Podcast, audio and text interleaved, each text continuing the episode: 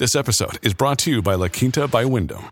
Your work can take you all over the place, like Texas. You've never been, but it's going to be great because you're staying at La Quinta by Wyndham. Their free bright side breakfast will give you energy for the day ahead. And after, you can unwind using their free high speed Wi Fi. Tonight, La Quinta. Tomorrow, you shine. Book your stay today at lq.com.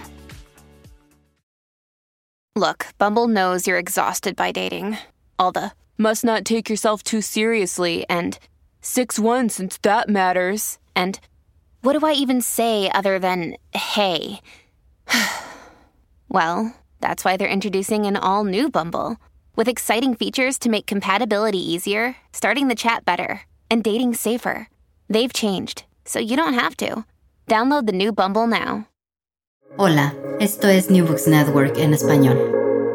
Hola, bienvenidos a un nuevo episodio de New Books Network en español. Yo soy Diego Garzón Forero, antropólogo y magíster en estudios sociales, presentador y anfitrión de este podcast.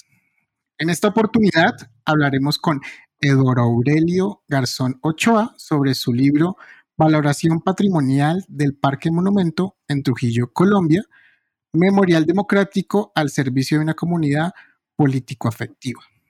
Un libro editado y publicado por la Universidad Pedagógica y Tecnológica de Colombia en el año 2022. Las estatuas o monumentos que recuerdan logros, hazañas, momentos históricos, o las estatuas de algunos personajes de la cultura popular, inmortalizados en piedra, en bronce, están presentes en todo el mundo. Pero también hay estatuas o, o monumentos que con connotaciones negativas conmemoran situaciones o eventos infortunados, o el recuerdo a personas o seres muy queridos y valiosos que aportan a la memoria colectiva de una sociedad, de una, de una localidad, de una, de una región. ¿Cómo olvidar a los fundadores españoles de las ciudades o poblaciones de toda Latinoamérica o las múltiples estatuas de Simón Bolívar en todo lo que fue la Gran Colombia? En este podcast hablaremos del libro Valoración Patrimonial del Parque Monumento en Trujillo, Colombia, Memorial Democrático al servicio de una comunidad político-afectiva. Un libro que llega para mostrarnos los procesos de memoria materializados en un parque monumento, pero que tiene múltiples perspectivas alrededor de un monumento que tiene buenas intenciones, pero como todo en la vida social, tiene sus diferentes miradas y sus diferentes aristas. En este nuevo episodio hablamos con Eduardo Aurelio Garzón Ochoa. Él es profesor de la Secretaría de Educación de Villavicencio, licenciado en Ciencias Sociales de la Universidad Distrital Francisco José de Caldas y magíster en Patrimonio Cultural de la Universidad Pedagógica y Tecnológica de Colombia, la UPTC. Investigador del, del Instituto Departamental de Cultura del Meta, sus publicaciones e investigaciones corresponden a los campos del patrimonio cultural, educación, memoria y violencia, en el 2021 recibió la condecoración Orden de Honor al Mérito de Villavicencio a través de la Secretaría de Educación Municipal por desarrollar estrategias y acciones positivas orientadas a fortalecer competencias en el sector educativo y social. Actualmente es miembro del grupo interdisciplinario de investigaciones arqueológicas e históricas de la UPTC. Edward, bienvenido a New Books Network en español. Hola Diego, muchas gracias por la invitación. Un saludo al espacio. Bien, Eduardo, muchísimas gracias por aceptar nuestra, nuestra invitación.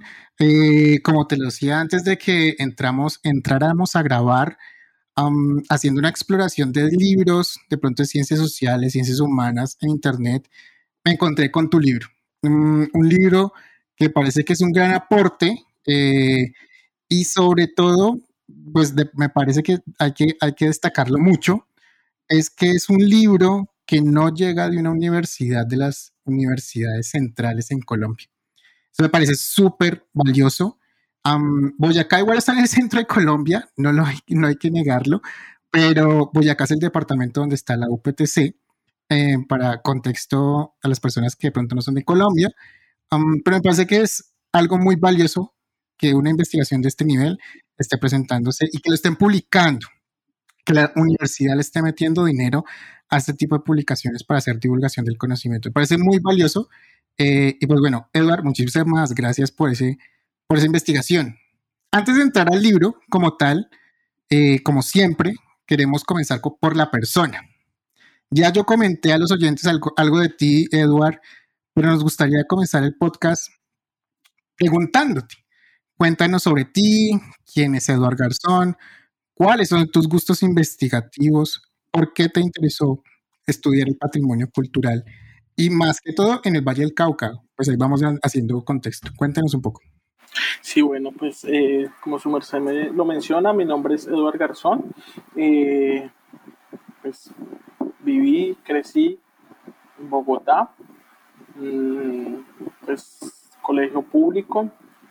A veces en los colegios públicos eh, las ofertas educativas de educación superior, pues antes pasaba, de pronto ya no tanto, pues eh, era como una ilusión, ¿no? Era como un, soñar que se podía llegar allá, pero pues entre cosas y, esfuerzos y demás, eh, accedo a la educación, la educación pública de la Universidad Distrital, Francisco José de Caldas. Mm, obviamente uno tiene más opciones o busca más más cosas diferentes a la licenciatura, pero, pero siempre con un enfoque humanista, ¿no? Cuando digo diferente a la licenciatura, pues de pronto la sociología, de pronto la antropología, pero, pero pues no se dieron las cosas y pues eh, llegamos a la licenciatura, mm, donde no se comienza con el mismo ánimo, pero en el transcurso de la carrera uno entiende que la pedagogía es supremamente importante, que la pedagogía es transformadora realmente, que eh, hay muchos problemas, obviamente, con la pedagogía, con la escuela,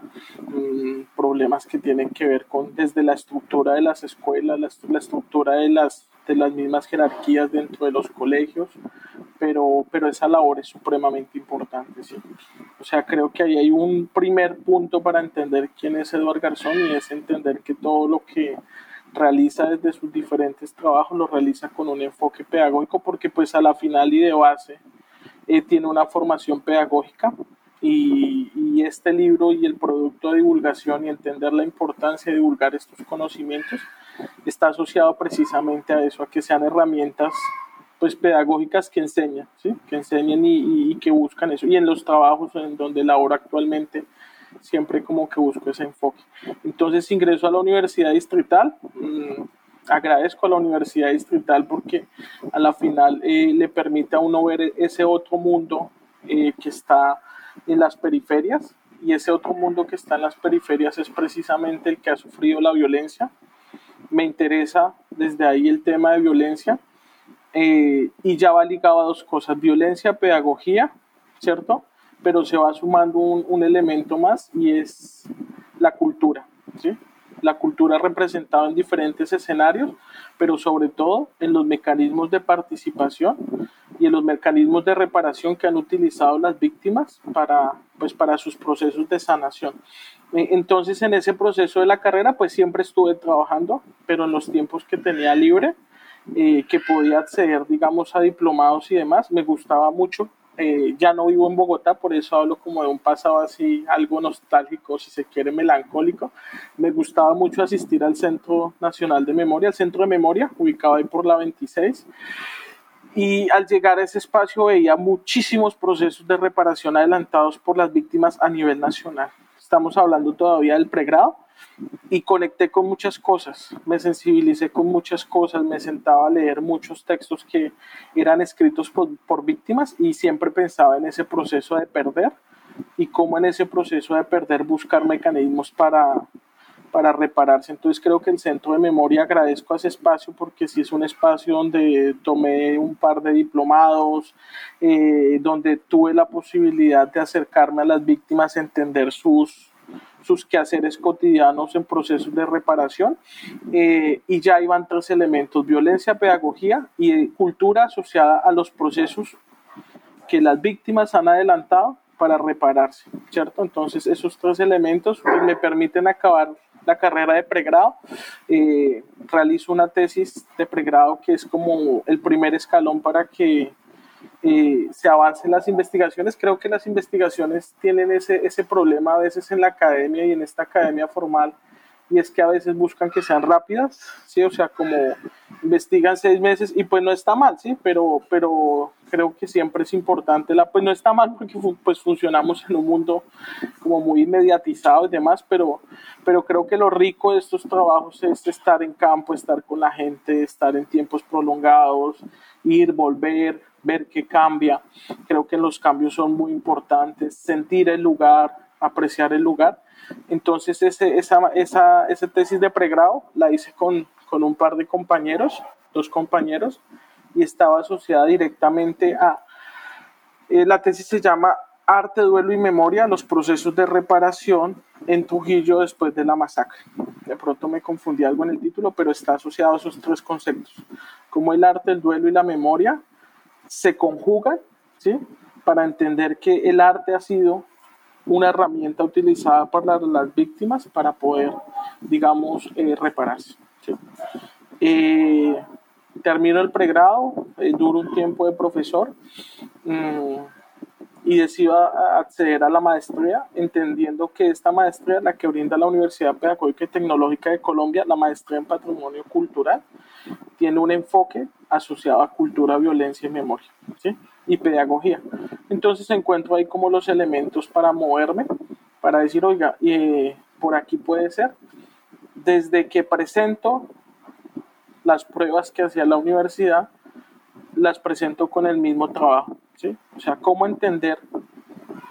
Ah, bueno, no, aquí es algo importante, de pronto me salté algo importante, y es que cuando yo comencé a ir a Trujillo Valle del Cauca, el lugar me sorprendió y me sorprendió porque es un espacio muy grande, es un espacio muy rico en colores, pero es un espacio muy cargado de, esculturas, monumentos, eh, todo cumple una función, matas, pinturas, y yo siempre decía, bueno, este lugar es tan grande, es tan majestuoso, ¿quién está detrás del lugar? ¿Sí? Eh, y esa siempre fue como mi pregunta y dije, eso se tiene que explorar un poco más. Y aunque ya se ha trabajado bastante en Trujillo, porque pues sería una mentira decir que no se han hecho varios trabajos, pues dije, hay que asociarlo a una rama que no se ha explorado, mucho en ese momento, de pronto ya más, y es el patrimonio cultural. Entonces ahí accedo a la maestría de patrimonio cultural y digo, aquí tengo que entrelazar las dos cosas, tres cosas, pedagogía, violencia y ya no cultura como la entendía, sino ahora la cultura asociada a una rama emergente como es el patrimonio cultural, que da cuenta de estudios recientes de entender la cultura a través de unos pues unos lineamientos que mezclan de pronto algo de historia, algo de antropología, eh, antropología social, etnografía, y decir, oiga, mezclemos estos elementos y miremos a ver qué sale y pues se, se realiza la tesis que, que, lleva un nombre muy similar a la del libro. Mm, pues actualmente como para, para, para cerrar esa idea de quién, quién es Edward, pues trabajo en el Instituto Departamental de Cultura del Meta. Son tres años realizando investigaciones asociadas netamente al patrimonio cultural dejo un trabajo, dejo por un momento pausado el trabajo en colegios y me dedico a la investigación. En, en, este departamento he adelantado investigaciones eh, de memoria, similar a la, de Trujillo, pero con casos muy de acá del departamento, en cocinas tradicionales, en espacios culturales representativos, en eh, saberes tradicionales asociados a la pesca y en saberes asociados a la producción tradicional. Y en este momento pues estoy en, esos procesos de investigación. Muy bien, muy bien. Claramente es un tema eh, que viene pensándolo, masticándolo, viviéndolo, experimentándolo desde su formación de, de la licenciatura. Bien, chévere porque hay un proceso. Y para ese proceso, bueno, llegas al Valle del Cauca, llegas a Trujillo, para, las personas que no son de Colombia, démosle un contexto, una ubicación, suroccidente colombiano. Eh, cuéntanos sobre ese contexto de pronto geográfico, pero como siempre, teniendo atado el contexto social de la zona. Cuéntanos un poco. Sí, eh, como fue como llegar al centro de memoria y ver pues casos, y creo que uno de los casos más emblemáticos en términos de violencia pues efectivamente era, eh, fue lo que pasó en Trujillo Valle del Cauca. No conocía a Trujillo solo por lo que había leído. Un día con un par de compañeros, dos compañeros decidimos viajar al municipio sin conocer mucho, sin conocer a veces uno pues también peca inocente como términos de seguridad y demás pues cogimos un bus de Bogotá a Cali, de Cali a, a Trujillo son aproximadamente más o menos una hora, tal vez 40 minutos. Eh, hay un bus ahí que lo lleva uno a Trujillo. Cuando su merced llega a Trujillo, pues se, se destapa un municipio y lo primero que se ve es el parque. Entonces, porque el parque es majestuoso y ahí hay un elemento importante que siempre lo recalco porque lo majestuoso se debe mantener. ¿sí? Yo siempre he dicho, como en procesos de la gente construye cosas, los, los alcaldes construyen cosas, bueno, todo el mundo piensa en lo majestuoso y demás, pero ¿y después quién cuida eso majestuoso? El lugar siempre está impecable. Entonces, eso me llamó la atención. Y Trujillo, pues, es un municipio muy grande, queda en el Valle del Cauca, pero limita con el Pacífico. Y el Pacífico, pues a la final, ¿cierto? Buenaventura, todos estos puertos y demás, pues es, ese ha sido rutas o fueron rutas manejadas por grupos armados. Grupos armados que llegan ahí, pues principalmente el ELN, ¿sí? Y en esa lógica que siempre ha existido en el país y que, por ejemplo, yo en este momento estoy trabajando en el castillo, en el castillo acá en el departamento del Meta, en esa lógica de la derecha, de la ultraderecha, si se quiere, de exterminar a todo aquel que saluda, habla, eh, etcétera, cualquier cosa con la guerrilla, y a veces que pecan también por inocentes, pues se produce una masacre de más de 300 personas. Y digo que es similar porque es que acá en, aquí en, en, en el castillo va a pasar algo totalmente similar. ¿sí? Comienza una persecución, una cacería a todo aquel que se considera como eh, auxiliador, prestador de la guerrilla, y eso pues obviamente va a generar acá en el castillo desplazamientos, asesinatos, etcétera, etcétera, etcétera. Eh, pero Trujillo va a, ser, va a ser muy estratégico porque pues es un corredor, Que permite cercanías con el Pacífico. Entonces ahí pues además del de ELN más adelante van a ver eh, pues los paramilitares van a llegar y cuando llegan los paramilitares pues llegan sin preguntar. Y llegan obviamente al que señalen, al que, recordemos eso de quitarle el agua al pez, que es como una de esas estrategias que se comenzó a manejar en Colombia, muy asociadas a, a, estos planes de Plan Cóndor y, y demás que buscaban eh, como esa lucha ideológica contra el comunismo, pues comienzan a perseguir a todo aquello que, que digamos sea de tendencia izquierda o la izquierda, se sindicalice, eh, se organice en torno al agro, todo, todo esto se organiza en torno a la iglesia católica, ¿sí? Y se produce pues una masacre. E incluso otras lógicas que son unas lógicas muy de, de, tipo, de tipo incluso hasta fascista que tienen que ver con las limpiezas sociales, ¿sí? Porque acá hay una justificación clara y es y que a veces cala en, el mayor, en la mayor parte de la comunidad y es que eh, la limpieza social es justificada, ¿no? Pero pues detrás no se mira al sujeto, bueno, etcétera, etcétera, etcétera. Esto obviamente está contra los derechos humanos y cualquier tipo de cosa, pero es una manera de justificar o como ellos han encontrado para justificar este tipo de violencia. Mm, mm, Trujillo es un pueblo, eh, como todos estos pueblos, pues muy campesinos, en este caso es un pueblo dedicado a la producción principalmente del café, eh, con unas lógicas, y ahí también entra algo importante, de colonizaciones muy antioqueñas. Y la colonización antioqueña, cuando llega a los territorios, no llegan en términos de paz, porque también hay colonizaciones que son violentas, y en este caso la parte violenta de esa primera colonización tiene que ver con qué parte del territorio se ocupa, si la parte baja o la parte alta. Y recordemos que la estructura eh, de la parte que se ocupe, pues también va a generar beneficios en términos de cosechas. Y desde ahí comienzan a generarse en unas rencillas y pues el narcotráfico va a estar ahí presente como otro actor.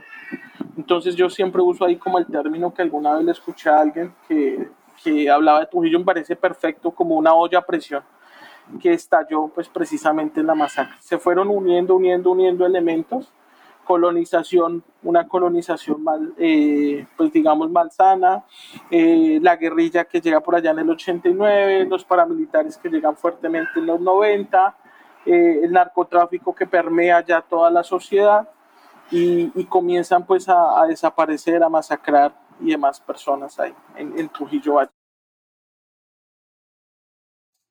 Muy bien, muy bien. Creo que para destacar acá, um, el Centro de Memoria, el Centro de Memoria, Paz y Reconciliación eh, aquí en Bogotá, tú eres un buen ejemplo de la buena labor de un centro así.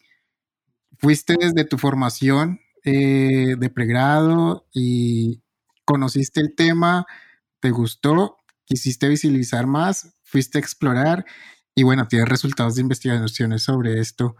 Bueno, felicitaciones al centro porque creo que Casualmente ayer estuve por allá y pues para las personas que no, que no han venido a Bogotá, ese es un lugar que de pronto hay que conocer para conocer eh, nuestras eh, historias, desafortunadas historias que, que están registradas ahí. Bien, entonces, ¿quieres decir algo, Eduardo? Sí, digamos que en relación al centro de memoria, y, es que vivimos realidades muy, pues muy diferentes. O sea, en Bogotá se vive una realidad distante con otros tipos de violencia, porque sí hay violencias, obviamente. Pues yo crecí en un sector que era violento, pero con otros tipos de violencia, un tipo de violencia a menor escala. Pero llegar al centro de memoria fue conocer esos tipos de violencia que vivió la periferia, ¿sí? que vivieron todos estos eh, municipios, esos departamentos alejados y fue conocer esas otras realidades que, que, a veces siempre pues permanecen ocultas y es una invitación, si lo que su merced hace me parece muy bien y es una invitación perfectamente a que los que estamos en las capitales, en las ciudades protegidas, pues entendamos esas otras realidades que viven eh, eh, esas otras Colombias, como, como, se le llaman, y me ha pasado precisamente acá en el departamento del Meta, todavía hay lugares donde, eh, campesinos donde todavía eh, tienen que llegar al lomo de mula a dos, tres horas, bajar de allá sus, sus productos. Eh, esa es la vida. Esa es la vida que uno no ve en Bogotá, esa es la vida que uno no ve en las grandes ciudades, pero ahí está. Y ahí está exigiendo, pues, oiga, ¿qué pasó con la carretera que siempre se prometió? etcétera, etcétera, etcétera. Entonces el Centro de Memoria sirvió para eso, conocer víctimas. escuchar víctimas, ver obras de teatro y obras de teatro hermosas en, el centro de memoria, ¿sí? las víctimas siendo artistas y ahí surgieron como esas motivaciones. Muy bien. Eh, la masacre de Trujillo, ¿me recuerdas el año? ¿De la masacre como tal? Sí. Va del 98 más o menos al 2002. es, es sistemática digamos que no, hasta el 98, del, 92 al 98, se, dice que es sistemática por el modus operandi, ¿sí? Mm, digamos que en el municipio como tal nadie hablaba de la masacre, digamos que había un silencio, un silencio en cierta medida justificando lo que estaba pasando, pero cuando tú perdías tu, tu familiar, eh, hacías un duelo en silencio, digamos que ahí surge un concepto muy, muy, muy importante que usa un, autor polaco, tiene que ver con esas memorias subterráneas que no podían hablar porque el contexto no lo permitía. Pero siempre que había un momento, ¿cierto?, de encuentro, de reunión, de decir, oiga, ta, ta, ta algo está pasando, mm, están desapareciendo gente, eh, pues hablaban, es decir, dejaban de ser subterráneas y salían a decir, oiga, algo está pasando. En este contexto, en este contexto, perdón, llega el CINEP, ¿sí? El CINEP, pues, cumple un papel muy importante. La iglesia cumple un papel muy, muy, muy importante acá porque va, va a ser como esa primera institución que llega y dice, oiga, ¿qué está pasando realmente? Y comienza a reunir historias. Comienza a reunir muchísimas historias y todas las historias conectan a que hay unas características similares en lo que está pasando en el territorio. Y mandan los casos a la, a la, a la Corte Interamericana de Derechos Humanos, y dicen, oiga, lo que está pasando acá es sistemático, tiene un modo operandi similar, ¿sí? ha pasado de tal a tal año y ha generado tantos desaparecidos y tantos asesinatos. Y desde ahí pues comienza a generarse, digamos, un, un movimiento que, que, lo bonito de ese primer movimiento, eh, como lo comentan las personas que lo vivieron, es sentir que ellos no estaban solos y que ese dolor que estaban reprimiendo, que estaban escondiendo, que no podían contar, eh, lo podían conjugar, tejer con otras personas. Y digamos que así comienzan a surgir las primeras denuncias y comienzan a surgir como los primeros reconocimientos por parte del Estado y dentro de esos reconocimientos por parte del Estado se sugiere pues la construcción de un espacio eh, que va a ser más adelante el Parque Monumento. Muy bien. Y bueno, ya con ese contexto, para las personas que no sabían sobre Trujillo, um, bien, el Parque Monumento, como lo acabas de nombrar, cuéntanos sobre, sobre ese Parque Monumento. De pronto, pues qué es lo que rememora, qué representa para las personas, y ya vamos descomponiendo esas tensiones de las que nos hablas en el libro. Listo. Mm, como yo les acabé de mencionar, es un lugar muy grande, muy grande.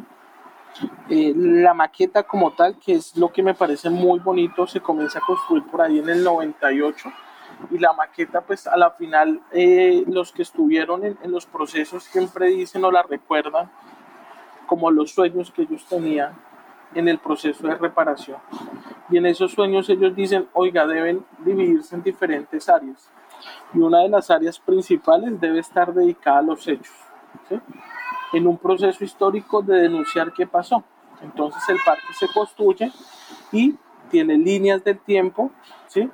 tiene cartografías. Entonces pienses en, entonces como, como, como invitar a la gente que está escuchando el podcast, cerrar los ojos y pensar en un lugar en una montaña, pensemos en una montaña y en esa montaña pensemos que las víctimas se han reunido, se comenzaron a reunir, primero a narrar lo que había pasado y ese narrar lo llaman el área de los hechos. Y en el área de los hechos encontramos cartografías con puntos mm, pues, donde se generaron las principales masacres, encontramos líneas del tiempo, encontramos recortes de periódicos, encontramos archivos, creo que el archivo acá va a ser fundamental. Eh, Trujillo tiene uno de los archivos más completos de lo que pasó, porque pues la parte religiosa que está detrás de todo el proceso comienza a rescatar las historias y la gente con su puño y letra comenzaron a narrar lo que estaba pasando y estos archivos permanecen ahí.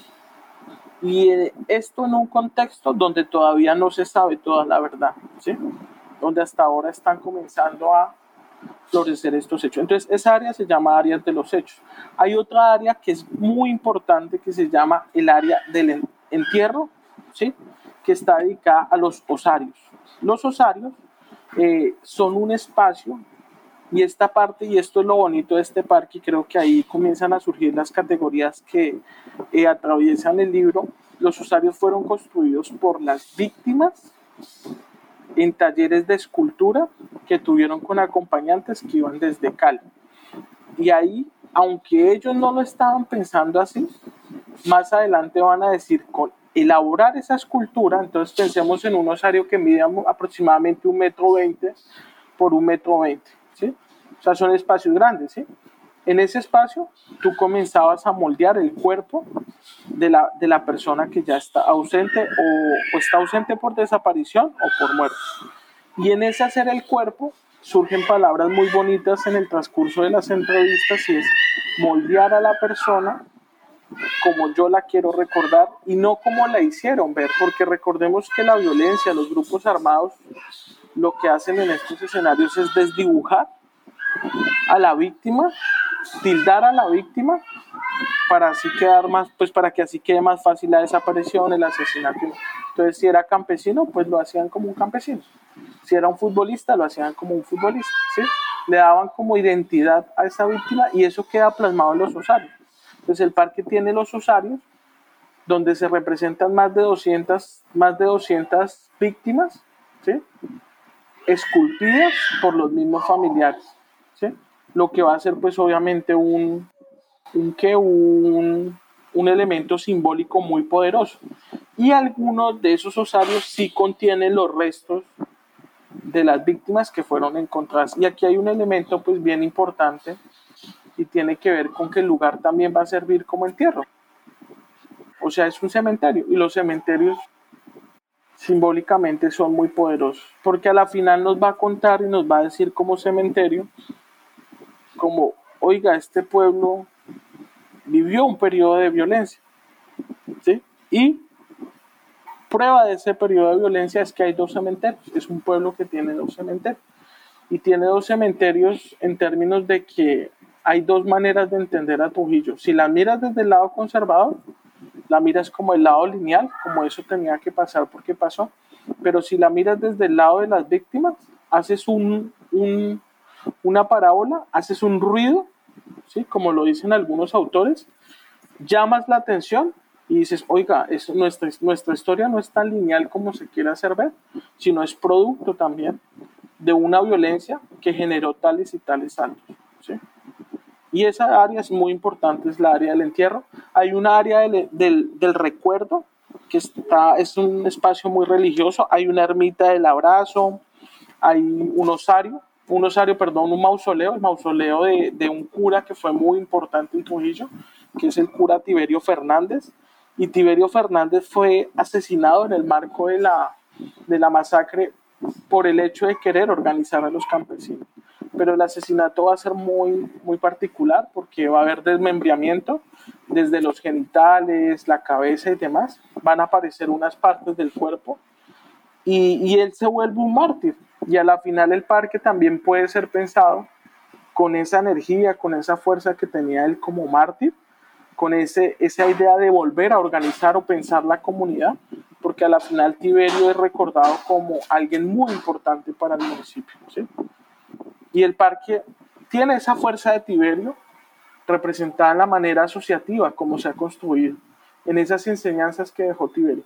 Pensemos en los mártires, en la idea de mártir, pues sí, muy desde lo católico, que no está mal, pero ese mártir como el que entregó la vida por su comunidad. Y hay un homenaje para él y es precisamente lo que tiene que ver con el mausoleo pues que es un homenaje para él. Mm, ahí también encontramos senderos de la memoria, mm, algo que me parece muy importante y es de estos senderos de la memoria, volvamos al ejercicio de cerrar los ojos, y es pensar que las víctimas, entre víctimas que se reconocen como víctimas, se pueden organizar no solo a nivel local, regional, departamental, nacional e internacional. Y esos acompañamientos a veces son mucho más potentes y poderosos que un dinero, que dar un dinero para reparación, sino es decir, oiga, hice un amigo en tal país, en tal departamento, ¿sí? Y se crean lazos, y esos lazos organizativos han sido muy importantes. Entonces hay senderos dedicados a las masacres que han, que hay, que han habido perdón, a nivel nacional, eh, otras a nivel internacional, y son procesos de reflexión que invitan al visitante a, a pensar, oiga, lo que ha pasado conecta con otras memorias y tiene sentido con otras violencias. Y aquí entra un, eje transversal que creo que es importante en el parque y es, ¿para qué sirve todo esto? Pues para enseñar que algo pasó y que en cierta medida no debe pasar. Entonces, pensemos en esos espacios que he mencionado, pensemos en ese espacio de los hechos, del entierro y del recuerdo como espacios netamente pedagógicos, ¿no? Eh, ¿Por qué? Y ojo porque aquí hay un elemento importante y es que todos podemos visitar el parque. Y aquí pensemos como en llegar a un museo. Llegamos a un museo, ¿cierto? Entramos al museo, pero nuestro objetivo al llegar a un museo es que después de que realizamos todo el recorrido, salimos y algo aprendimos. La persona que llega al Parque de Trujillo realiza todo el recorrido y todo le va a estar hablando. ¿sí? Así no, no, no esté la persona que realiza el recorrido. Siempre hay una persona realizando el recorrido. Esa persona siempre es una víctima y hay un factor ahí pedagógico supremamente importante porque de voz directa te están diciendo qué pasó. ¿Sí? No lo que dice un libro, porque pues obviamente el Estado nunca reconoció todas las víctimas, no reconoció ni el 50% de las víctimas que se denuncian, pero aquí hay una voz que te está diciendo no fueron las víctimas que dice el Estado, pero fueron esta cantidad de víctimas y le ponen nombre y le ponen rostro y le ponen, digamos, un sentido, digamos, importante. Pero, pero pensemos en esto desde la metáfora del museo. Creo que también puede ser pensado como un museo a cielo abierto. Y uno termina el recorrido y el museo te habló porque te acompañó una víctima, pero te habló porque las pinturas, las fotografías, los osarios, las zonas de entierro, te están llevando a pensar, oiga, ¿y yo qué estaba haciendo en ese momento mientras estaban matando compatriotas, mientras estaban matando a colombianos, personas inocentes?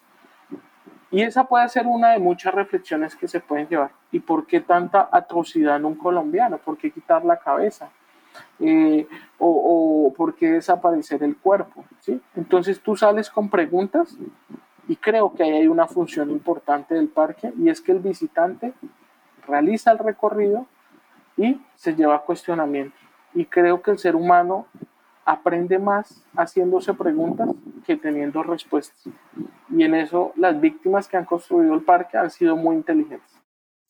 Bien, claramente hay unas muy buenas intenciones de crear este espacio, un parque monumento, con todas esas partes claves que la misma comunidad eh, quiere rescatar y proponer para eh, estos procesos de memoria. La buena intención está, pero también hay otras tensiones alrededor del monumento que nos cuentas dentro del libro. Personas que claramente dicen esto es muy valioso, pero también hay otras personas que dicen eso solamente es para malgastar los dineros que nos llegan o que están en la comunidad, o lo que acabas de decir también, de pronto dentro del monumento se están haciendo unos reconocimientos que el Estado no ha querido reconocer, como la cantidad de víctimas, súper importante. Cuéntanos sobre esas tensiones. ¿Qué pasa ahí? hay buenas intenciones, pero también abajo hay otras cosas. Diego, ahí entra una cosa importante y es, eh, bueno, y creo que también pues para algo me sirvió, la maestría y es entender el patrimonio cultural. Y entender esto bajo las lógicas del patrimonio cultural me permite entender varias cosas. ¿Por qué? Porque si yo me voy por el lado pasional como demócrata, ¿sí? voy a entender que todo lo que hizo el Estado y lo que sigue haciendo el Estado en no reconocer las víctimas y, y demorar tanto los procesos, pues me genera una indignación terrible que como investigador también tenemos el derecho a indignarnos, ¿no? Pues porque a la final no somos ajenos a, que las comunidades que investigamos nos generen sensibilidades, ¿sí? Y nos generen motivaciones, etcétera, etcétera, etcétera. Y el patrimonio cultural que me permite entender que la cultura es dinámica. Y ese es el primer elemento que creo que es transversal para entender el lugar desde el patrimonio y desde la cultura. Y al ser dinámico, pues me permite comprender que no, eh, no todo el mundo mira las cosas desde la misma manera o desde la misma óptica. Y eso no está mal. Eh, creo que eso no está mal y creo que eso también es parte de lo que somos como sociedad. Y, y vuelvo y digo, o sea, me puedo ir por el lado, pues digamos, eh, de indignación y demás, o me voy por el lado de análisis y comprendo desde dónde se construyen esas otras posturas.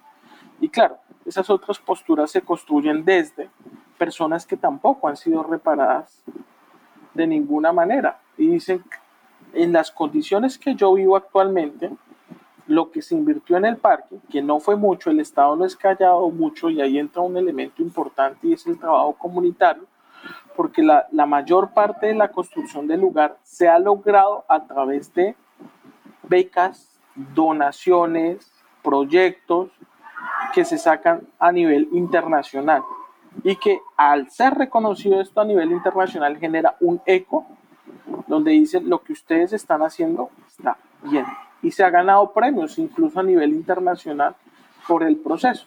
¿sí? Y por el resultado del proceso. Entonces, claro, la persona que no ha sido reparada y que no está o no ha sido eh, o no, no es allegada al parque, pues siente que el Estado le ha fallado, pero no le ha fallado el parque, le ha fallado el Estado. ¿sí? Y ahí es donde uno comienza a desmenuzar con pinzas a separar con pinzas y a entender, digamos, las diferentes motivaciones y entender precisamente que desde la cultura no podemos homogenizar el mundo. No podemos volver una única visión porque pues estaríamos siendo por un lado muy conservadores, pero por otro lado estaríamos siendo eh, estáticos, estaríamos volviendo estático el mundo. Y entonces las nuevas generaciones, si no quieren apropiarse del lugar, pues están en su derecho de no hacerlo. ¿sí?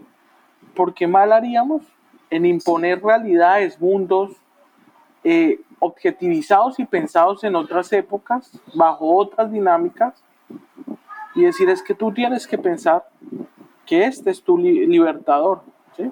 es que tú tienes que pensar que este es tu ejemplo a seguir cuando nosotros nos construimos en diferentes o con diferentes maneras de ver el mundo. Eh, hay otros patrimonios que entran a ser o a primar o a tener más importancia y que tienen que ver, por ejemplo, con el patrimonio asociado a la cultura cafetera. Digamos, este es parte, digamos, de, de estos territorios que han sido declarados como patrimonio cultural asociado a la cultura del café.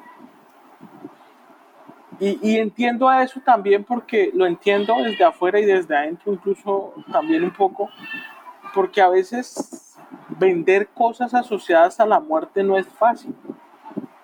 O sea, hay que también hacer, hacer eso con pinzas, ¿sí? Y me explico, ¿sí? O sea, ¿en qué momento logramos que la violencia pase a un segundo plano, a un otro plano? Creo que ahí es importante la justicia la reparación. O sea, si hay justicia y reparación total, creo que el monumento cumple su función y está dispuesto a pasar a otro nivel, a volverse una escuela, a volverse un centro de arte, a volverse, o se puede volver cualquier cosa. Pero mientras eso no suceda, ¿sí? el parque está haciendo ahí ruido porque el Estado no se ha responsabilizado por todas las víctimas y porque las ayudas no han llegado a todos lados. Entonces, claro, ahí está la tensión de aquellos que dicen, pues es más importante mostrar el café que la muerte, ¿sí? Pero la muerte tiene que seguir haciendo eco hasta que no exista un espacio de reparación real y de justicia real y que las víctimas se sientan reparadas. Muchas víctimas, familiares de víctimas, han muerto esperando esa tan anhelada reparación que no ha llegado. ¿sí? Entonces, ¿qué pasa ahí? Pues, pues el parque sigue haciendo ruido. Creo que la palabra ruido, que lo usa Vendas, es, me parece que enmarca totalmente estos procesos y se hace ruido. ¿Por qué? Porque ética y políticamente olvidar a las víctimas sería inmoral. Y es inmoral en este escenario. ¿Por qué? Pues porque no se sabe qué pasó con ellos. Cuando uno recorría Trujillo todavía, la gente le decía así como a manera de voz y de chisme, hay muchas personas que aquí aún están enterradas, que sabemos dónde están enterradas, pero el victimario vive con nosotros. Entonces uno dice, uy, las cosas no son todavía eh, un terreno óptimo para hablar y en esa medida pues todavía no se sabe toda la verdad. ¿sí?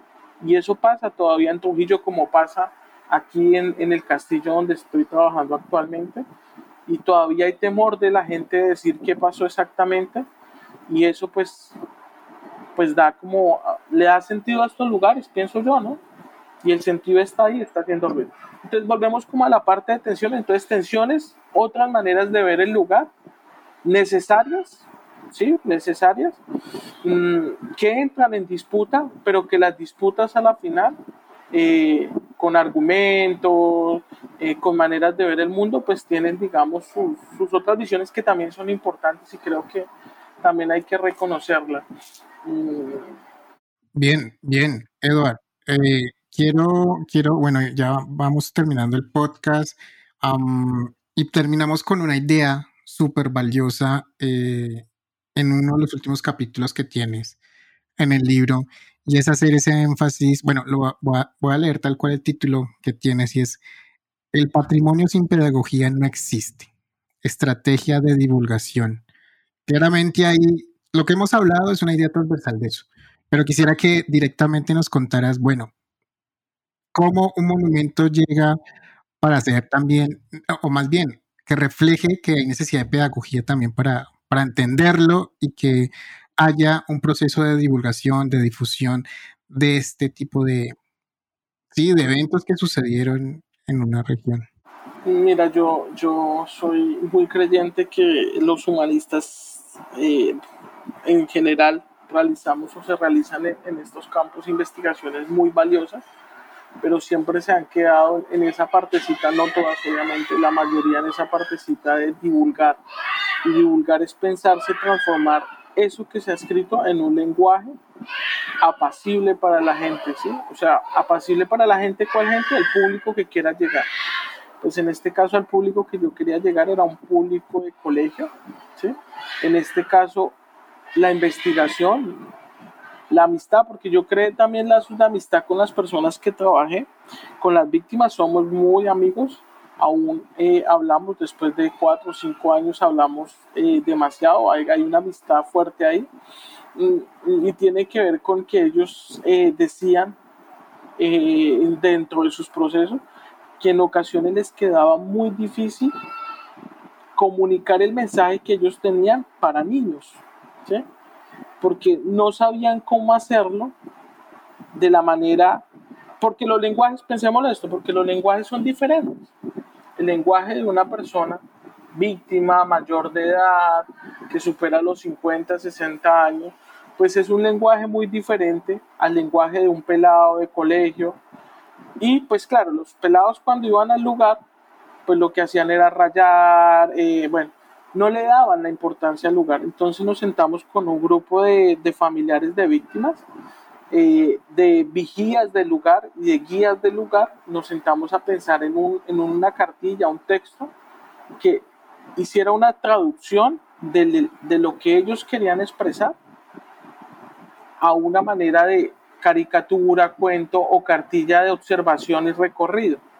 Entonces, en términos de divulgación y en términos pedagógicos, lo que se hizo fue resumir el libro en una cartilla creada con las víctimas utilizando las palabras que se utilizan o que utilizan ellos cotidianamente para explicarle a los niños de colegio, de los colegios de, de Trujillo y decirles, oiga, el parque es importante para nosotros como víctimas por esto.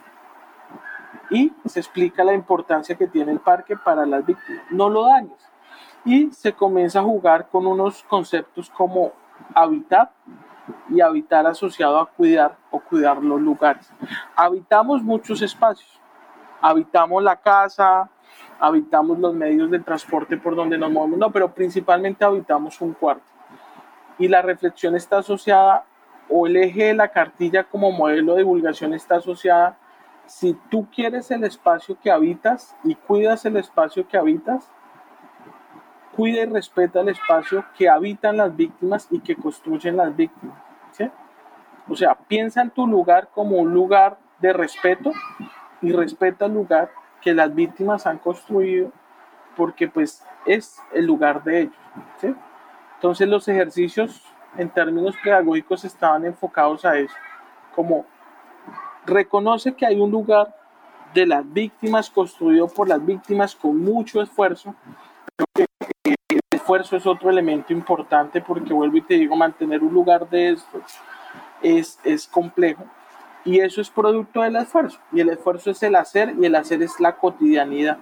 Diariamente levantarse, barrer un parque, esperando un visitante, pintar una pared para que el lugar esté bonito, mantener las flores, la jardinería, eso es desgastante. Son procesos de trabajo y de desgaste que si se hacen, se hacen porque hay amor, hay apropiación, hay apego, porque se quiere el lugar.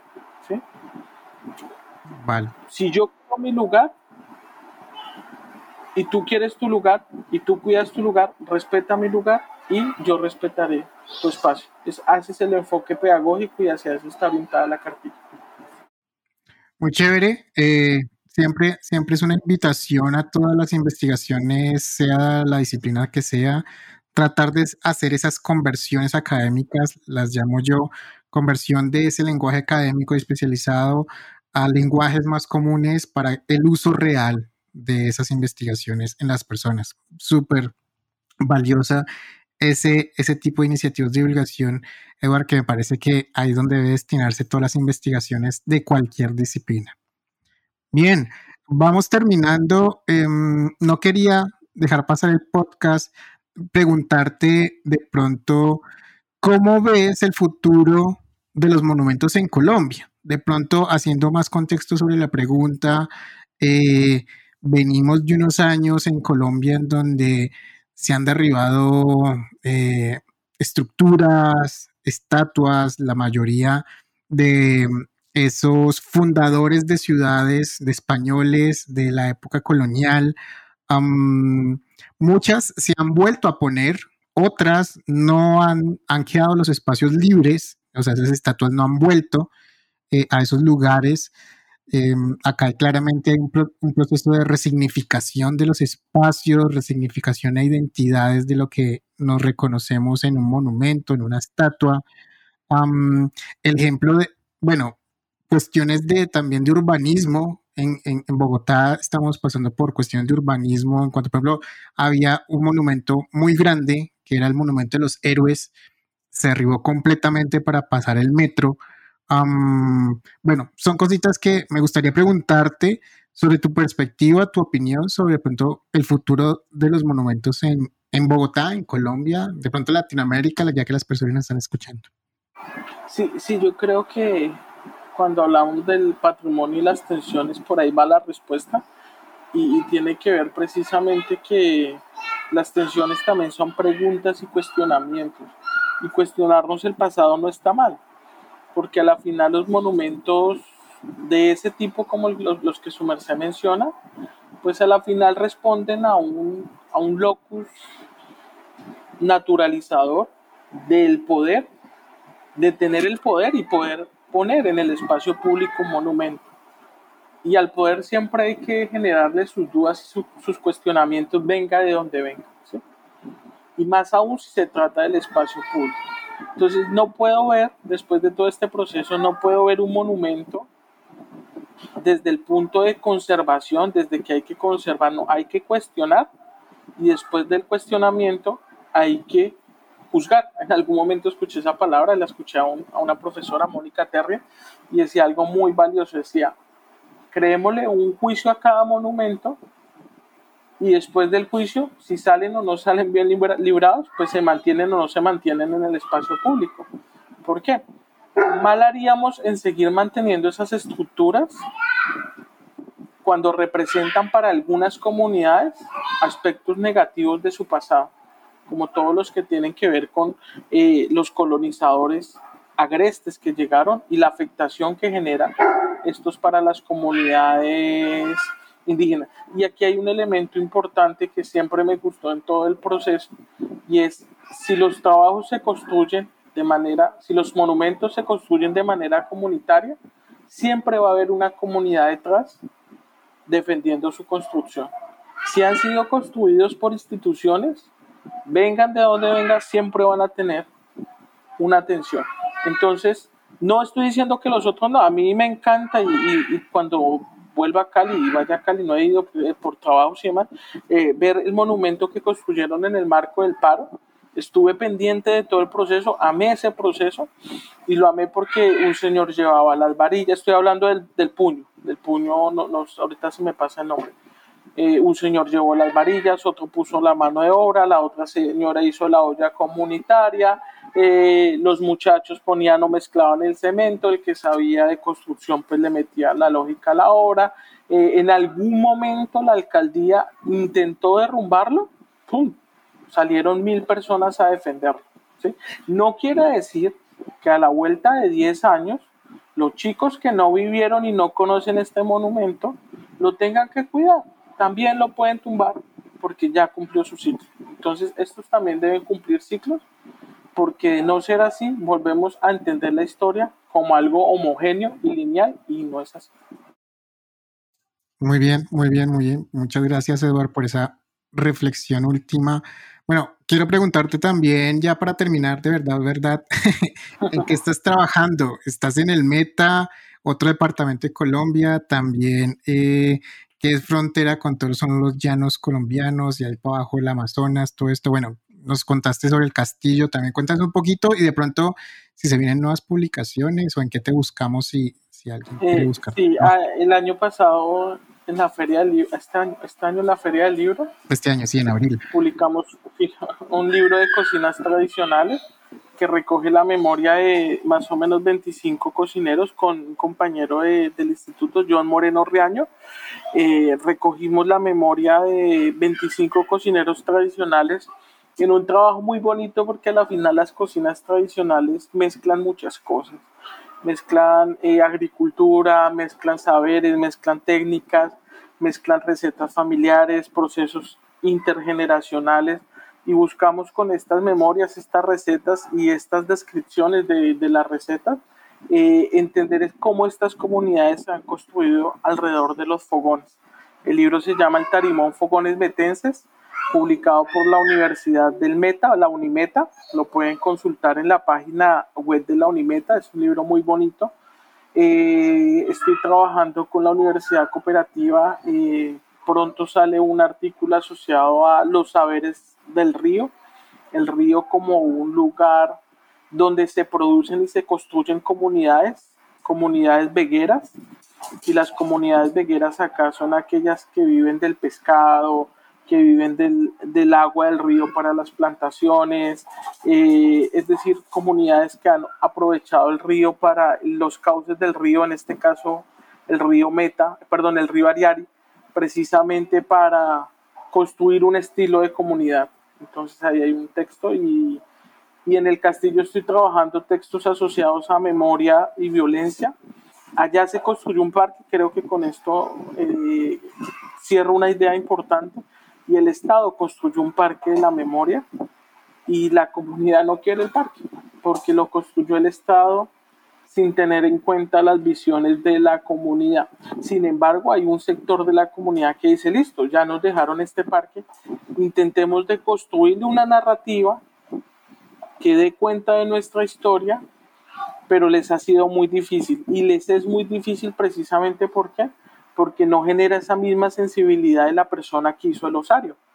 Es decir, fue un artista en su taller, eh, divagando su mundo muy, muy intelectual, muy pilo, y, y saca y produce un, busto, y saca y produce unas placas y las pone en un espacio público y dicen víctimas. Ahí siéntanse representadas, pues no se sienten representadas porque no estuvieron en el proceso. Entonces, como que mi papel ha sido ahí eh, entender el lugar, creo que sí es un lugar importante, y mediar precisamente con esa atención, la visión institucional con la visión comunitaria del lugar y creo que se han llegado pues precisamente a acuerdos de tampoco dejen deteriorar el lugar porque pues en últimas sí hay cosas sobre la base que se pueden trabajar. Muy bien, Edward. Bueno, muchísimas gracias. Seguramente varios vamos a ir a buscar eh, tus otros textos, tus otras investigaciones para conocer un poquito más. Bien, muchas gracias, Edward, por el tiempo. Muchas gracias, gracias a todas las personas por escuchar este nuevo podcast de New Books Network en español. Si usted nos escucha en Trujillo Valle, Colombia, cuéntenos en redes sociales si está escuchándonos o si usted no había escuchado sobre Trujillo Valle del Cauca en Colombia. También cuéntenos qué tal le pareció este podcast, este libro. Estamos súper abiertos a que nos cuenten y nos compartan, sobre todo que nos compartan con sus estudiantes, con los colegas, con personas interesadas en conocer el categoría de patrimonio cultural, monumentos, procesos de memoria en Colombia y Latinoamérica, procesos de memoria y violencia en Colombia. Súper importante eh, este tipo de temas para que nos compartan. Siempre estamos haciendo estos podcasts para que nos compartan. Nos pueden encontrar en Spotify, nos pueden encontrar en Apple Podcasts o en la misma página de New Books Network en español, que es newbooksnetwork.com. Ahí pueden encontrar los podcasts en inglés. En la parte superior de la página dice en español. Dan clic ahí y encuentran todos los podcasts en español. Muy bien, muchísimas gracias una vez más. Yo soy Diego Garzón Forero y estamos escuchándonos en la próxima ocasión. Hasta luego. Gracias por escuchar New Books Network en español.